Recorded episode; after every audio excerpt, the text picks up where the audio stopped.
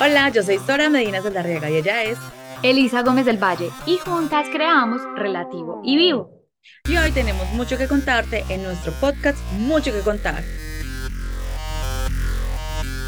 Hola, hola, bienvenidos a nuestro nuevo episodio de nuestro podcast Mucho que contar. Hoy tenemos una invitada que para mí me llena de demasiada satisfacción y me pone demasiado feliz porque para mí ha sido un referente en todo el sentido de la palabra, eh, con sus podcasts, con sus libros, los libros que recomienda, con las series, con todo. Entonces me llena para mí de mucha felicidad tenerla ella aquí, porque para mí ha sido una maestra.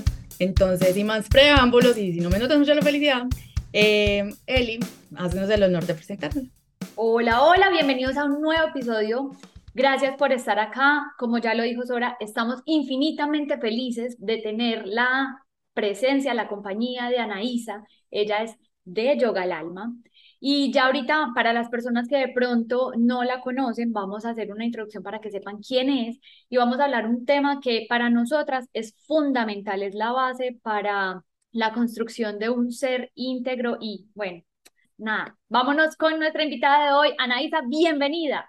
Gracias niñas, gracias por tenerme aquí y qué rico compartir con ustedes, con su comunidad y con todas las personas que tienen sed de aprendizaje vamos a contarle un poquito al mundo quién es Anaísa y qué es Yoga al Alma. Yo soy Ana Isabel Santa María, tengo 38 años, eh, soy comunicadora, eh, profesora de yoga, de meditación.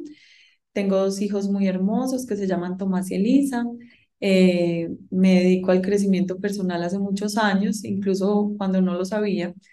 Eh, pensaba que solo enseñaba yoga, pero después me di cuenta de que para mí el yoga dentro del mat no tenía sentido si no podía complementarlo con todo lo demás que pasaba fuera del mat de yoga e incluso democratizarlo con todas esas personas que no se ven haciendo yoga, sea por el motivo que sea. Entonces, más o menos 10 años después de enseñar yoga, yoga clásico, muy occidentalizado, muy agringado, eh, dije, yo quiero seguir enseñando yoga, pero quiero también sacar esto del salón de clases y creé Yoga al Alma, que es la plataforma a través de la cual comparto yo en primera persona, no es una empresa, soy yo simplemente que tiene un nombre porque es literalmente yoga para el alma, eh, ya no solo para el cuerpo. Eh, me dedico a eso. Todo lo que les acabo de decir no es nada de lo que yo soy, yo simplemente soy un ser humano común y corriente, igual a todo el mundo, y estas son las uno de los miles de papeles que ocupo en, en mi presente. Como ya sabemos, pues nos acabas de explicar que tienes página, tienes eh, contenido en Instagram, en podcast. Em, también hace poco hiciste una conferencia que a mí en lo personal me encantó, que es acerca de los cinco cuerpos. Eh, pues, en ese, pues en ese entonces estaba como un poquito ignorante en el tema no sé si te gustaría compartirnos más o menos de qué se trata el tema, que siempre los, lo tratas en, en, en tus conferencias. Hace poco también em, con un grupo de Somos una Alma, el doctor eh, Carlos Jaramillo, todos ellos, todos ellos también compartieron ese tema y quisiéramos que nos hablaras un poquito sobre él. Bueno, resulta que la mayoría de las personas se identifican plenamente con su ser físico, sobre todo esto es un concepto muy occidental nosotros aquí le prestamos tantísimo atención y le invertimos tanta energía al cuerpo físico que se nos olvida que somos otros cuerpos que son no físicos, ¿sí? Estamos tan ocupados en qué me voy a poner, el pelo, se me enchurruscó, me salió una cana, me arrugué, eh, subí un kilo, bajé un kilo, quiero una camiseta nueva, que de verdad se nos volvió una distracción infinita y como la, la energía es la energía no se reduce, pero obviamente las horas que tenemos como seres humanos son finitas. Entonces, si yo le dedico a, a mi apariencia física, no sé, el 60% del tiempo que paso despierta, entonces el tiempo restante pues se lo tengo que invertir. Además, irónicamente, por ejemplo, al trabajo. El trabajo, sea el que sea, también alimenta el ser mental, ¿cierto? Pero Irónicamente, lo que me da el trabajo es un producto material, que es el dinero, y ese dinero vuelve y compra cosas para mi bienestar físico. Entonces vivimos como ahí en un loop muy empobrecedor, supremamente empobrecedor, que es como mucho para el cuerpo, algo para la mente y eso para una mente muy automática. Entonces, hace por ahí cinco años nació mi hijito menor que se llama El Ser Completo, que es un taller en el que le explico a las personas que aparte de ser un ser físico y mental, también somos un ser emocional, que estamos dotados de energía vital. La energía no es un cuento de yogis ni de gente que se desoyó la vida, sino que somos energía en, en el, la unidad fundamental. La gente que lo niega, pues tendrá que negar el, la luz que prenden todos los días en la casa y los átomos y, y que las sales NaCl, sodio y cloro, pues somos átomos. Punto. Todos los seres humanos, Marte, Plutón, los animales, los árboles, todo es energía en su unidad fundamental. Y los seres humanos además tenemos un privilegio infinito y es que tenemos un ser espiritual que también lo tiene todo lo que habita este mundo, pero no tienen la capacidad de disertar sobre eso. Un árbol no nace y dice, ay, a mí me hubiera gustado ser pino, qué lástima que me tocó ser ciprés. No, el árbol simplemente crece y desenvuelve su máximo potencial sin importar lo que le toque llegar a ser. Entonces, si a un ciprés hermoso le nacen encima cinco pinos, ese ciprés se tuerce y se tuerce y busca la salida hacia el sol pero los seres humanos tenemos el privilegio de vivir a conciencia ese papel que venimos a desempeñar acá y eso es a lo que yo le llamo el ser espiritual, que mucha gente lo confunde con religiosidad y nada que ver, es simplemente venir a este planeta, no solamente a desayunar, almorzar, comer, esperar que sea la quincena, ganarnos una platica y envejecer y jubilarnos y morirnos. Pues evidentemente no estamos aquí para eso.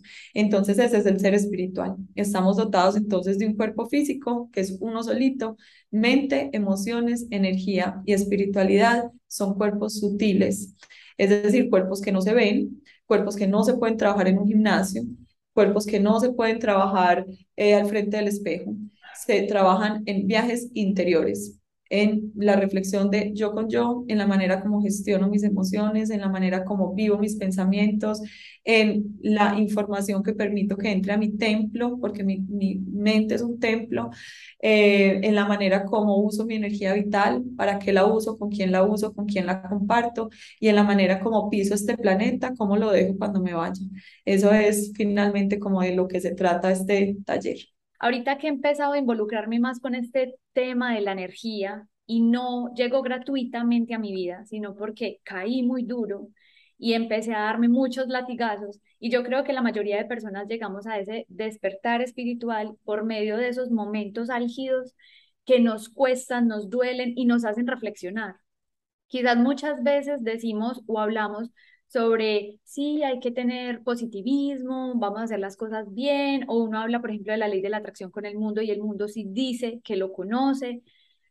Y yo era una de ellas. Yo decía, yo conozco sobre la ley de la atracción. Ahorita es que me estoy dando cuenta que lo estoy conociendo, pero es porque como que esa reflexión me llevó a entender el mundo con otros ojos. Desde tu experiencia, ¿nos puedes contar un poquito sobre el despertar de conciencia? Yo creo que esto no es algo que se pueda inculcar o obligar menos, pero se pueden lanzar como pequeñas motivaciones y es como si tú estuvieras tirando una vara de pesca y el que agarra la carnada es porque está listo para recibir esa información. Entonces simplemente tú recomiendas un libro o ves a alguien en problemas y en vez de salvarlo le dices, mira, te mando este podcast. Si lo ignora, déjalo. O sea, nadie despierta a nadie, nadie espiritualiza a nadie. Además que nuestro trabajo personal es tanto que hacer el de los otros es una distracción de, de ese trabajo personal. Entonces, a mí me gusta simplemente inspirar y pienso que quien se siente inspirado por ello es porque ya está listo, porque tiene la sed suficiente,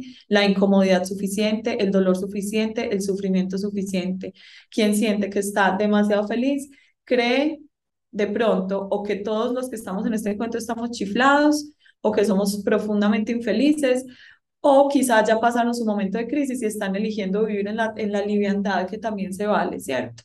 Entonces uno simplemente desde su andar, desde su caminar, desde sus decisiones, desde la manera como cosecha los frutos de su trabajo, podrá, puede que alguien se te acerque y te diga, yo quiero que me enseñes un poco de eso que estás haciendo, veo que estás viviendo distinta, te veo cambiar, te veo que, que ya eres más serena, que ya no eres más tan reactiva que hiciste. Y ahí estamos listos para compartir. Pero si es solo desde la teoría, se va a volver una confrontación infinita. Y esto lo veo todos los días de mi vida. Gente que se trabaja y se trabaja y se trabaja y llega a la casa y es una fiera y maltrata a la gente de su núcleo esencial entonces la gente del núcleo es, no se está trabajando pues tanto y eso se devuelve como una guerra de ego la más ridícula del mundo que desvirtúa completamente este trabajo. Creo que, como te decía ahorita, cuando hay una saturación de sufrimiento o cuando hay una incomodidad que ya no nos permite quedarnos en el mismo lugar, es que empezamos a volvernos buscadores. porque es como que a uno lo estuviera asfixiando la casa, entonces uno que empieza a buscar una casa más grande. O ya no te sirve la ropa porque estás en embarazo, o porque te engordaste o porque creciste, entonces uno empieza a buscar una talla más grande pero se necesita esa incomodidad porque de entrada uno no dice, hoy voy a cambiar todo mi closet, ¿cierto? Uno lo cambia el día que no le sirve o que no le gusta. Pero si estás feliz, no hay, o sea, no hay ociosidad. Entonces no es algo que se obliga, pero sí algo que se puede sugerir desde el amor y no desde el ego o se puede caminar en comunidad, que es muy bonito. Por ejemplo, si hay amigas, amigos con los que uno creció, una pareja o los hijos, eh, decirles qué rico vamos a este curso, acompañarme a esta conferencia, eh, escuchemos esto en el carro hoy en vez de poner música, eh, te propongo que yo te doy un, una, un empotcito, pues eso es un audífono y tú el otro en un avión y nos vamos oyendo a esta mujer que habla delicioso y, y así, vamos poco a poco involucrándonos sin obligar a nadie, porque no hay manera. No hay manera. Lo llevas a maestra y al otro día vuelve para el otro lado con más ganas. O sea, es también otra cosa muy importante que yo veo y es que ahorita la gente cree que con solo hacer yoga es ya como la, la elevación espiritual, digámoslo así. Entonces están vendiendo el yoga como de esa manera. Yo contigo he aprendido que todo es un conjunto. O sea, no es solamente la práctica física, sino también todo lo que acabaste de mencionar de ser completo. Es también la parte mental. O sea, cómo estoy yo eh, manejando mis situaciones, cómo de eh, pues en yoga se habla, el, el mat es la colchoneta para los que no conocían, pues no saben qué es el mat, es la colchoneta, es lo que hay dentro del mat y fuera del mat, ¿cierto? Porque hay personas que sí se, se, se, se uno dice, pues fue madre, pero si estabas haciendo una práctica, entonces están, están como como quitándole esa, no fe, no sería la palabra fe, sino como desvirtuando esas prácticas de yoga.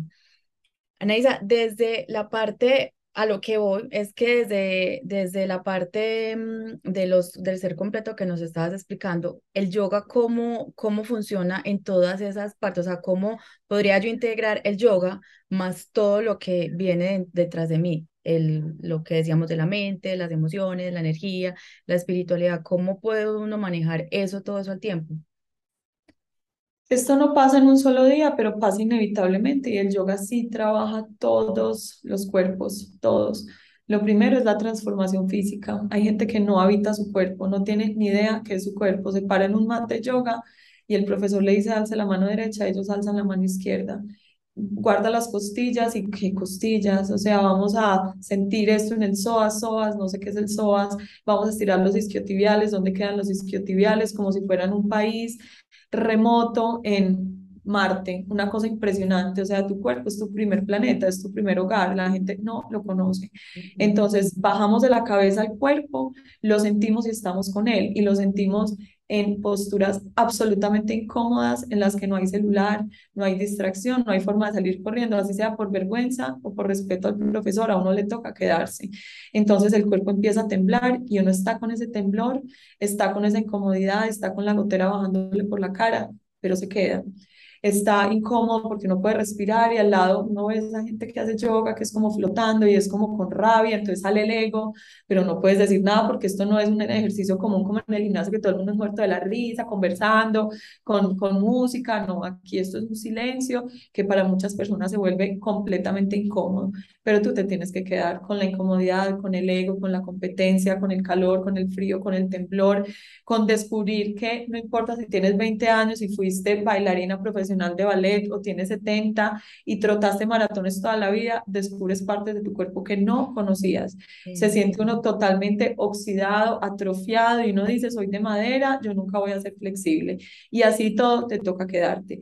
Entonces es un viaje para la mayoría de las personas que entran a un mat de yoga es el primer viaje de su vida al cuerpo, o no de su vida, pero de su vida adulta y de su vida consciente, porque cuando nosotros somos pequeños aprendemos a través del cuerpo. Los niños, su mente se demora mucho más, en, bueno, no se demora, se está desarrollando constantemente, pero los niños viven el mundo a través de los sentidos, del cuerpo, del tacto, por eso tocan todo, se lo llevan a la boca, lo dejan caer, por ensayo de error se dan cuenta de que la mamá lo recoge, vuelven y lo agarran, las texturas les apasionan, todo se lo llevan a la boca porque el, la boca es una una, un catador importantísimo del sabor de la vida, de qué me gusta y qué no, igual por ensayo y error empiezo a saber qué me atrae y qué me repele, y nadie me lo tiene que contar y escribir en un cuaderno, no, porque ya el niño sabe que el fuego calienta, que la fogata quema, que las escaleras tumban, o sea, ya el niño aprende, pero con su cuerpo, más o menos a los 8 o 9 años nos volvemos perezosos, mami, yo ya no quiero ir a clases, qué pereza,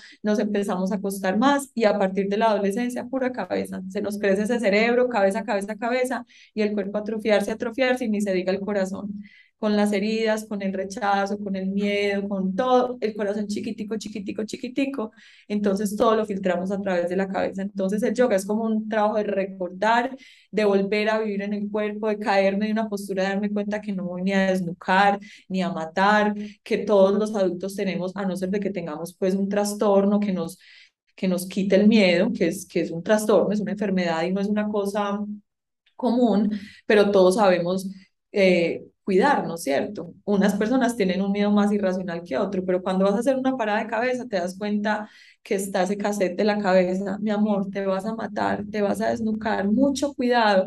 Vienen todas esos miedos heredados y aprendidos por repetición de los padres y los cuidadores. Entonces sube la emocionalidad, yo no vuelvo a esta hijo de madre clase, qué pereza, esta profesora se le olvidó contar, dijo 5 iban 10 y, y hizo más respiraciones en el lado derecho que en el izquierdo y te quedas. Y luego, pues es imposible no trabajar con la energía vital, la energía está en nosotros, se trabaja todo el tiempo. ¿Qué pasa? Que después de que descansamos en Savasana, que es la postura final, que se llama postura del muerto, queda una sensación distinta y paz, es como que hubiésemos hecho una batalla y la batalla ocurrió aquí adentro. Y después de toda la pelea, que no quiero volver a ver a esta profesora, que me voy a quedar sin cuádriceps, que no sé qué, que no sé qué, hay una paz. Y una paz que uno dice, yo de dónde saqué esta paz, que es esta dicha y de alguna manera, ve, yo quiero volver.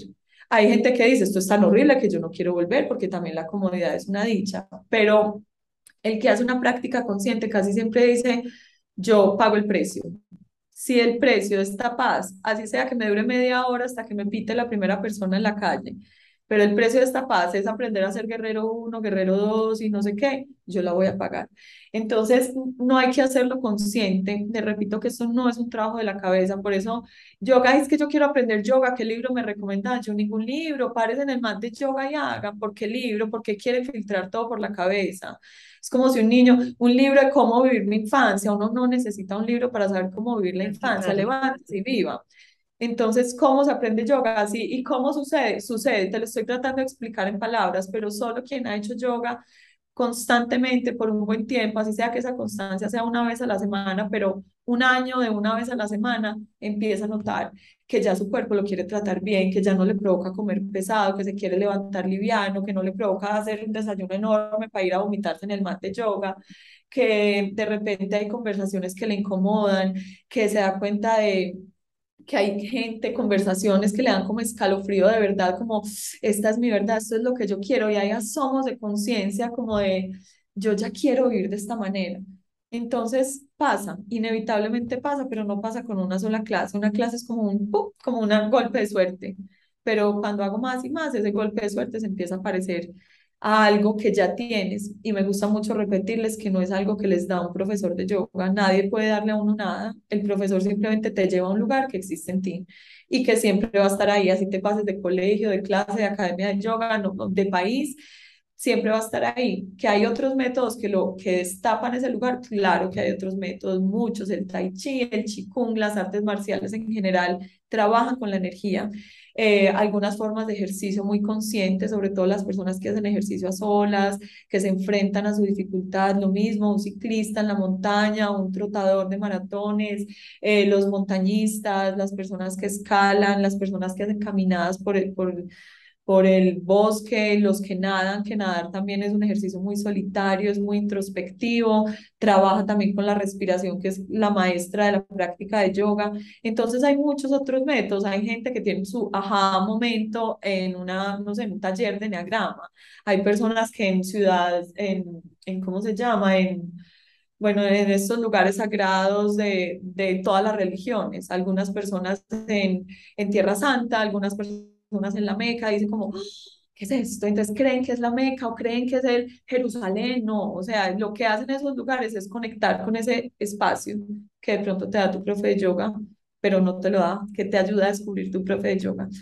Entonces un viaje hacia adentro es muy bonito, pero trabaja todos los cuerpos y no, no hay que analizarlo mucho, solo, solo hay que vivirlo. Vamos a resumir el yoga en un objetivo principal para las personas que no están tan conectadas con el yoga. ¿Tú cuál crees que sería el objetivo principal? Yoga quiere decir unión y eso es todo, porque la, todo lo que nos duele en la vida es la separación la separación de los países, la separación de los poderes, la separación de la familia, la separación con los seres que amamos y no poder estar con ellos 24/7, la separación de mis sueños. Entonces, ¿qué hace yoga? Unir, unir, unir, recordarnos que todos somos uno, que en esencia somos demasiado parecidos, que estamos pasando por cosas similares unir, unir, unir conceptos, unir Oriente y Occidente, que irónicamente es algo muy lindo porque es una práctica supremamente oriental que llegó a Occidente hace relativamente muy poco y de alguna manera nos trae como, porque Oriente es como si fuera el corazón del mundo y Occidente es como si fuera el cerebro del mundo, entonces como si las dos polaridades se unieran y nos dijeran ahí todo está en ti. Yo creo que ese es el objetivo. Ya hay gente que hace yoga devocional, que se llama Bhakti Yoga, que es puro canto de mantras, y hace exactamente lo mismo, unir, unir. Después de una práctica de yoga devocional, así hay gente que se siente rarísima, sobre todo si son ultracatólicos o algo así, empiezan a cantar Hare Krishna y les da como un ataque, y dicen eso tan raro, eso parece una secta, pero no juzguen con su cabeza, no juzguen con su cabeza, siéntanlo, cántenlo, vívanlo, griten como locos o canten en silencio como les provoque. Y cuando se queden en su silencio final, siéntanlo. Hay algo distinto. Y si hay algo distinto, hay unión. Casi siempre es una sensación de, ah, como estar en casa. Y eso se trata. Eso que dices es, es tan cierto porque, por ejemplo, yo que fui criada pues como a lo católico y cuando empecé este camino del yoga, fue muy duro para mí los mantras eh, ese tema como, pues si yo estaba acostumbrada a, a, orar el Padre Nuestro, ya ahorita empezar con el Hare Krishna, o sea, yo me sentía como, como bueno, ¿para dónde cojo? Pero yo de ahí entendí que es que yo no estaba cambiando de religión. Y es verdad lo que tú dices, cuando empezamos a cantar los mantras, es, es, es, no sé si decirlo mágico, no sé si es la palabra, pero sí es verdad la tranquilidad que trae solamente el, el recitarlo por un momento. Y otra cosa muy importante que me parece muy valiosa es que ahorita las personas creen que es que el yoga es solamente como para personas que ya tienen la flexibilidad que vinieron con ella o que ya hay gente demasiado experimentada, pues que ya, pues, pues el estilo Anaísa, pues que uno sabe que tiene mucho camino recorrido y que es solamente para ese tipo de personas. Y la idea es que todo el mundo sepa que es que es para todos. O sea, esto no tiene ni limitaciones em, en cuestión de que es solamente que tiene que llevar un año, dos años haciéndolo, nada. Yo lo he experimentado, yo lo hablo por mí, que hay prácticas en las que a mí me da duro, la verdad, pues un día lo hago súper bien, hay otros días que no, pero la respiración juega un punto muy importante ahí en, en, el yoga, porque cuando no tengo la flexibilidad ese día, con solo respirar puedo más fácil hacer la postura. Entonces, es lo bonito de, de, de, lo que me enseña el yoga, es, por ejemplo, estar en el aquí y en el ahora, o sea, como concentrarme aquí, de que no me va a dar porque estaba pensando quién sabe dónde tenía la mente en Narnia, pero que la tengo que traer con la respiración. Eso me ha parecido muy bonito. Ojalá las personas se dieran esa oportunidad y que no es solamente para personas que llevan 20, 50 años, o sea, pueden empezar hoy. Normalmente las personas que no están muy relacionadas con ese tema pensaban, yo pensaba, o piensan que es simplemente hacer un montón de posturas ahí raras y ya, pero es como retar a tu cuerpo a que pase por la incomodidad y cómo conectar con esa energía, que era lo que tú decías, Anaísa, y que me parece estupendo, y cómo integramos también los cinco cuerpos en el yoga. Pasa, pasa, pasa. Si lo haces, va a pasar. No hay que racionalizarlo, ni pensarlo, ni ser experto. Hay que hacerlo, como todo, hay que hacer la tarea, levantarse y hacerla. Y quien ya lo ha vivido, no necesita definición, ya, ya sabe cómo es la cosa. Podemos explicarle a la gente con ejemplos cómo son los cinco cuerpos. El cuerpo físico es todo lo que puedes tocar y ver y también lo que no puedes ver porque está dentro de los límites de la piel, ¿sí? El cerebro, los ojos, la nariz, la boca, la garganta, los, no sé, todo, todo el corazón, los riñones, cuerpo físico, densificado, tangible, Bueno, eh, la mente eh, no es el cerebro, que eso es otro como error muy común. La mente es un cuerpo sutil, la mente puede estar dentro de tu cuerpo, habitándote, como en el caso del yoga que les explico, que es viajar del cerebro, donde casi siempre está la mente, al cuerpo y llevar conciencia. La conciencia es eh, un espacio en el que me doy cuenta, entonces a uno a veces le duele la rodilla y se demora como para darse cuenta que le está doliendo la rodilla. Como a los cinco días dice uno, ve, yo llevo varios días con dolor de rodilla y apenas me doy cuenta. O yo llevo varios días como con gripa y apenas me doy cuenta. Y eso siempre estuvo ahí, pero es como un susurrito y uno está tan embolatado en su cabeza, mercando, resolviendo, discutiendo imaginariamente que no se había dado cuenta. Entonces esa es la mente. La mente es un cuerpo sutil que además tiene un superpoder hermoso y es viajar en el tiempo y en el espacio. La mente puede estar aquí contigo habitándote presente en esta conversación o puede estar en Tailandia, puede estar en 1980, puede estar en el 2050. Tiene, eso es una cualidad que también juega muy en contra de nosotros cuando queremos tener foco, disciplina, porque la cabeza se va y si yo quiero estar feliz, pero mi cabeza está en hace dos años que se murió mi gato, el ser que más quería en el planeta, es imposible ser feliz porque esa, esa energía que carga la mente me, me sabotea el momento presente. Las emociones son un subproducto de esa mente, la, así como la mente es como el lenguaje del cerebro, las emociones son el lenguaje del cuerpo. Sentimos las emociones en el cuerpo, que eso es lo otro que hacen mucho las personas y creen que uno piensa las emociones. Uno piensa que está triste, uno piensa que tiene miedo, pero cuando yo bajo nuevamente a mi cuerpo, el miedo está en el estómago o está en las rodillas o está en las plantas de los pies, la emoción está en el plexo solar o está en el corazón, la ira está en los puños o está en la mano la preocupación está en la frente, el peso está en la espalda, o sea, uno, las emociones son el lenguaje en donde el cuerpo dice, a ver, necesito acción.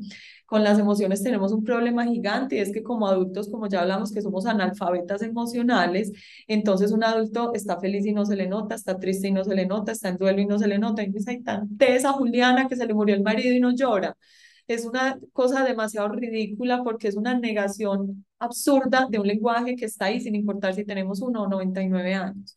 Entonces, las emociones que necesitan, emociones, energía en movimiento, necesita moverse. Así como un niño cuando tiene ira se tira al piso, como adulto diríamos, este está loco, llévenselo ya, lo medican, lo inmovilizan. En un adulto, así sea en su esfera privada, a veces necesita revolcarse en la cama, tirarse al piso, llorar, patalear, quejarse, escribir, trotar, gritar en la ducha, necesitamos soltar esa energía porque si no esa energía nos enferma. ¿sí?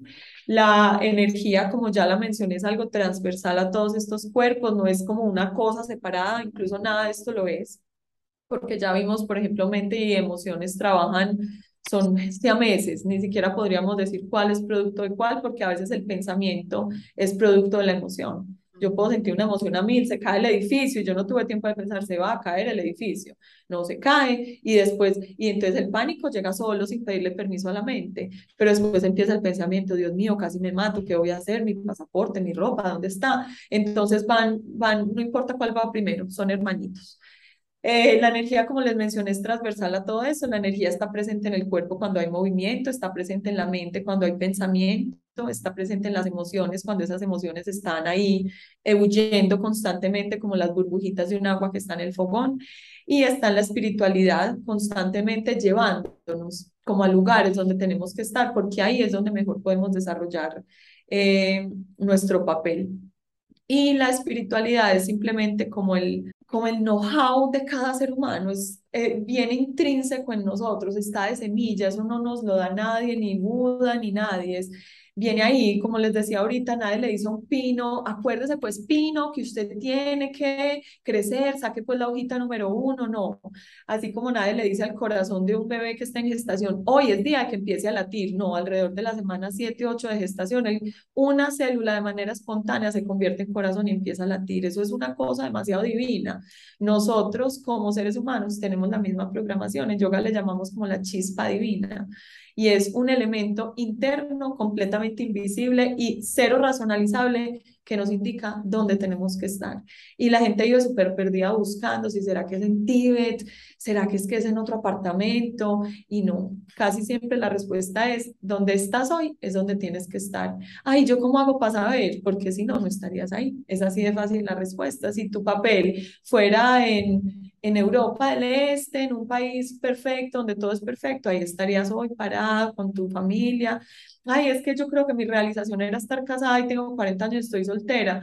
Si tu realización fuera estar casada, estarías hoy casada.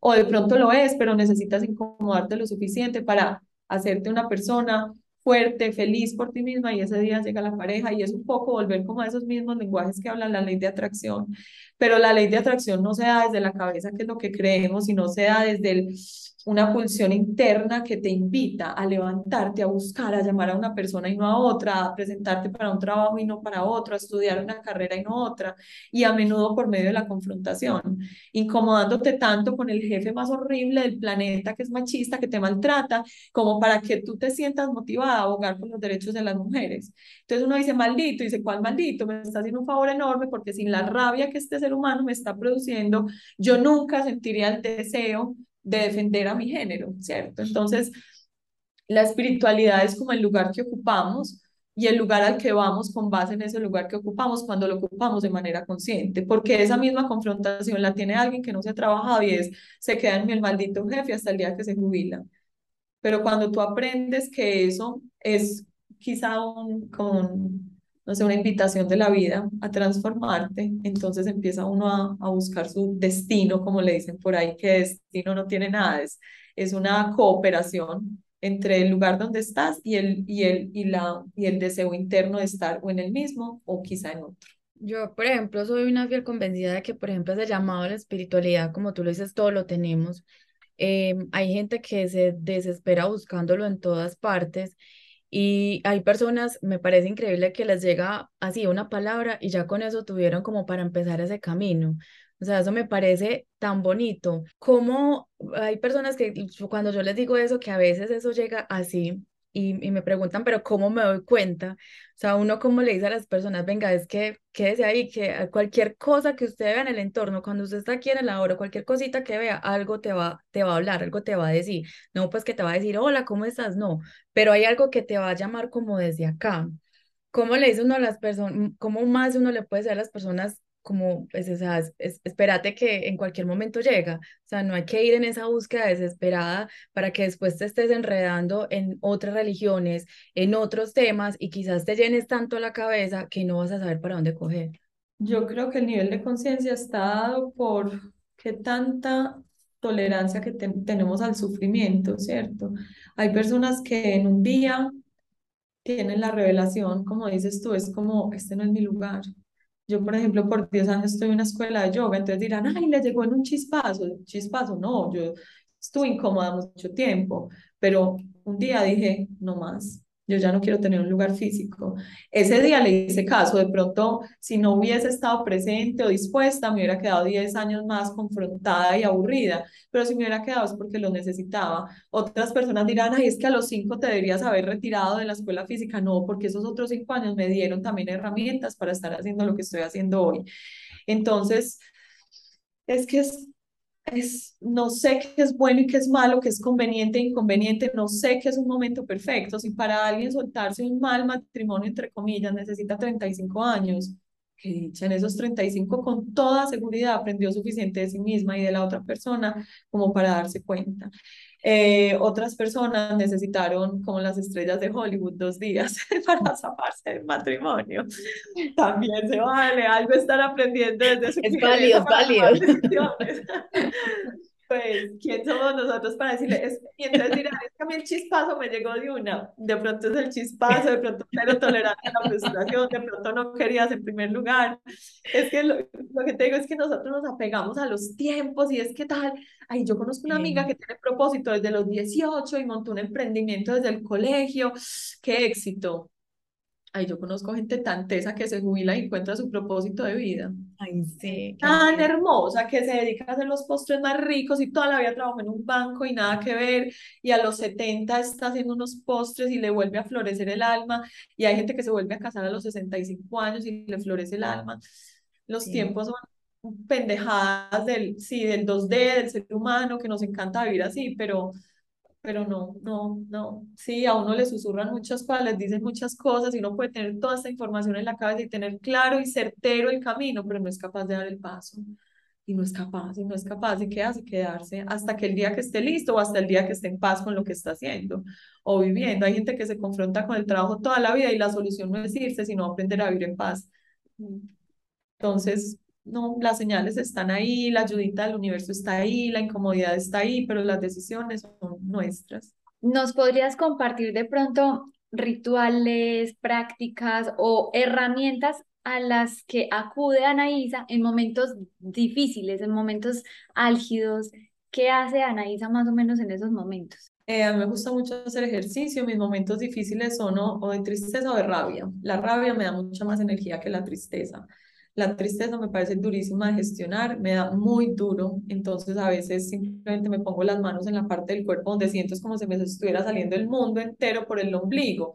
Me pongo las manos, uso aceites esenciales, no es como que los mantenga ahí, pero si los tengo a la mano, eh, me pongo en manos del universo y digo, no puedo con esto, necesito ayuda, en manos de ustedes estoy.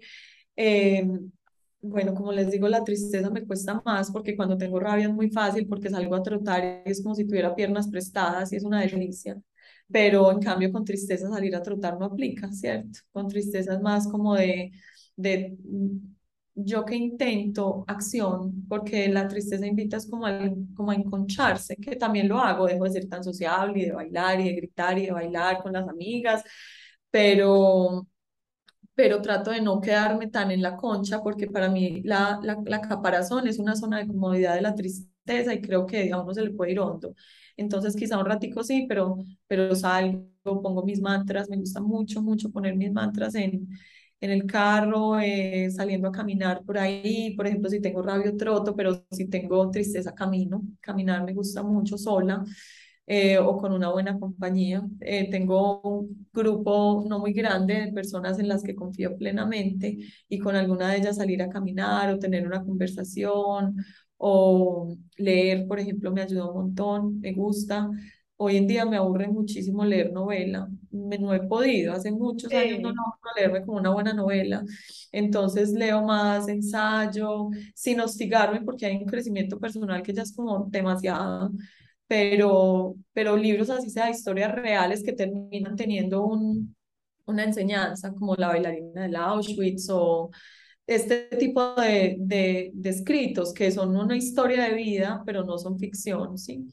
Eh, comer algo rico, prepararlo yo, cocinar me gusta mucho desde cero, yo pelo la cebolla, yo parto la piña, eh, yo hago la leche de coco, yo la exprimo, es lo que les digo, es como lo que me ayuda a bajar el cuerpo, a sentirlo ahí.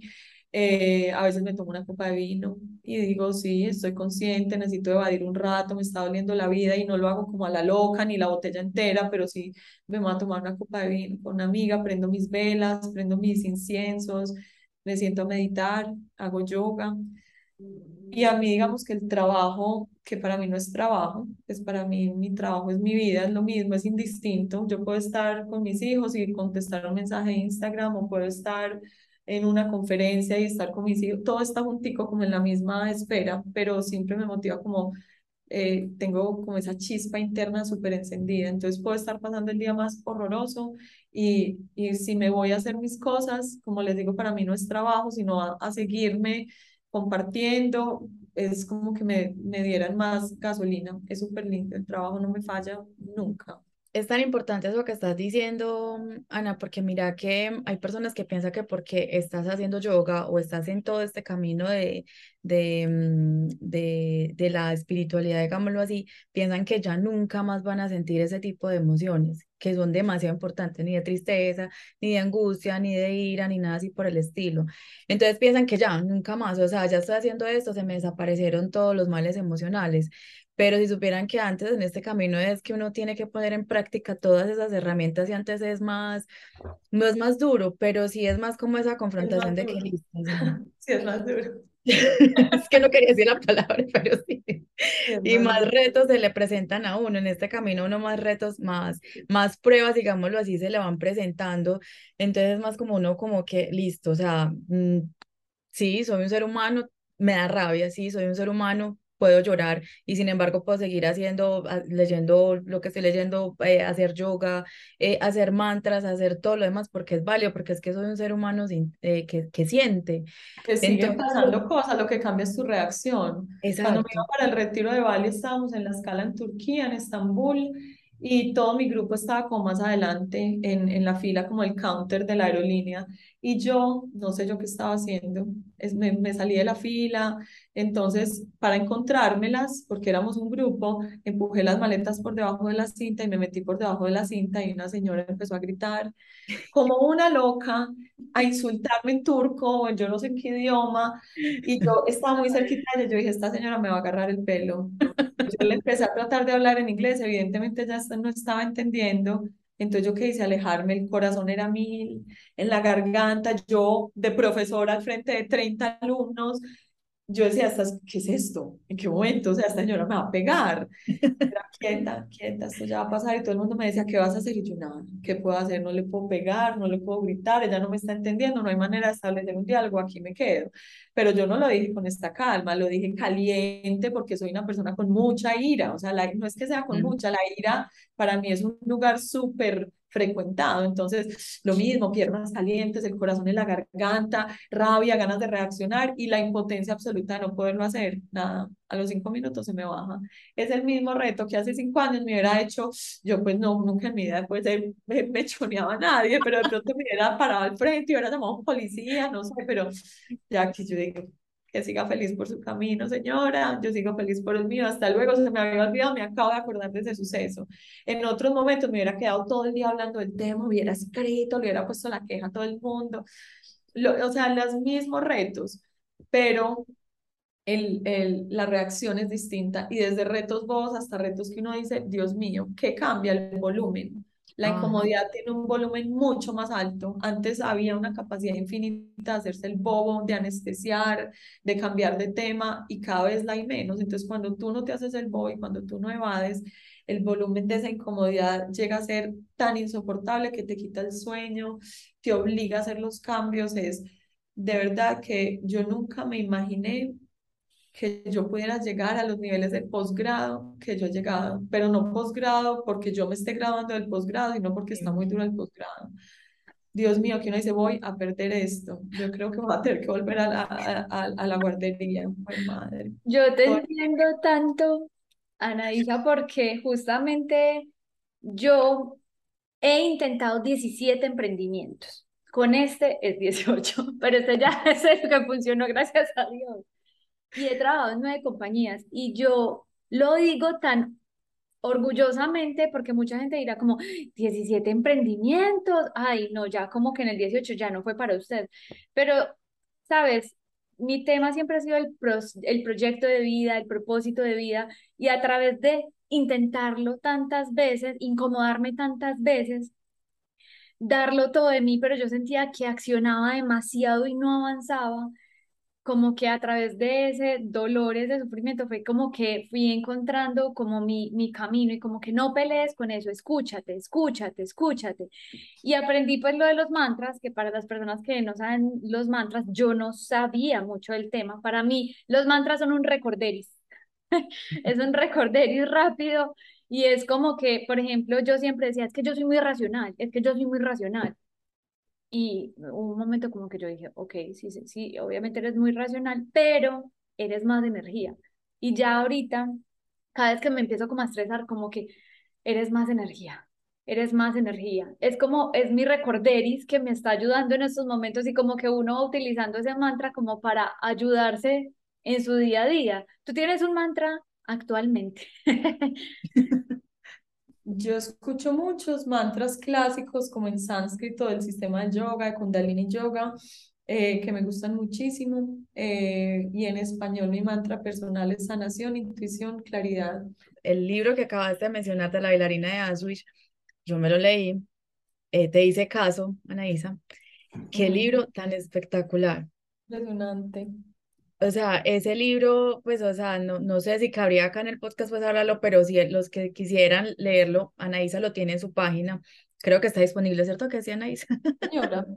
Ok, Anaísa lo tiene en su página. Ese libro, o sea, todos los libros que ella tiene ahí son muy buenos y yo me he dado la oportunidad de ir leyendo a poquitos cada uno de los que ella tiene en, en, en su página de Yoga al Alma, porque ella pues los vende pero me di la oportunidad con la bailarina de Auschwitz y te juro que, o sea, yo le contaba a Eli, o sea, yo, yo lo leía y yo era como contándole, yo, como una historia que me estaban contando y yo, pero ah, es que te lo tenés que leer. Y entonces yo volvía y volvía, volvía y le contaba, sabes que tiene de todo ese libro para hacer un libro de la vida real. O sea, es hermoso ese libro y, y como, no es que si se los cuento les hago, les hago spoiler.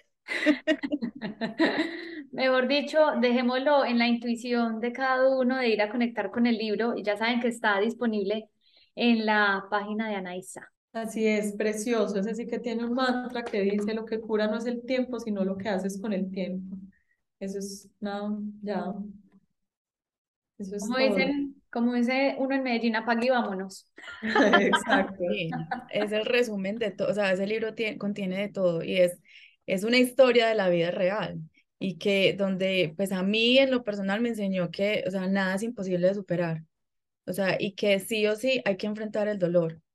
Para poder sanar hay que enfrentarlo, o sea, abrirle la puerta y sentir la rabia, sentir eh, ese, mm, recordar esos momentos, porque a veces el, el dolor nos acompaña mucho tiempo hasta que lo sanemos.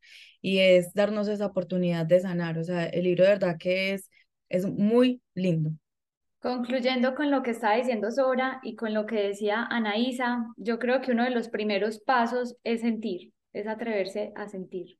Y bueno, yo creo que ya es hora de irnos despidiendo de este episodio. La verdad, como lo dije desde el principio, para mí es un honor que nos hayas aceptado esta invitación.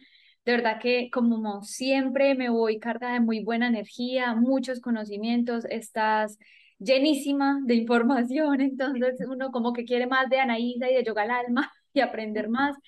Entonces, de verdad, nuevamente gracias. Si nos puedes recordar tus redes sociales, cómo te encuentran, las personas que estén de pronto interesados en conectar más contigo. Claro que sí. Eh, la red es Instagram, arroba yogalalma, juntico, sin doble A. En la web estamos igual, www.yogalalma.com.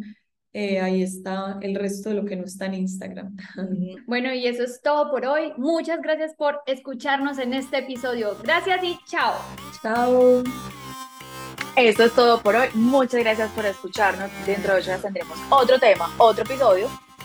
Recuerden seguirnos en nuestras redes sociales, arroba mucho que contar podcast y en nuestra comunidad, arroba relativo y vivo. Somos Sora y Eli. Gracias por escucharnos. ¡Chao! ¡Chao!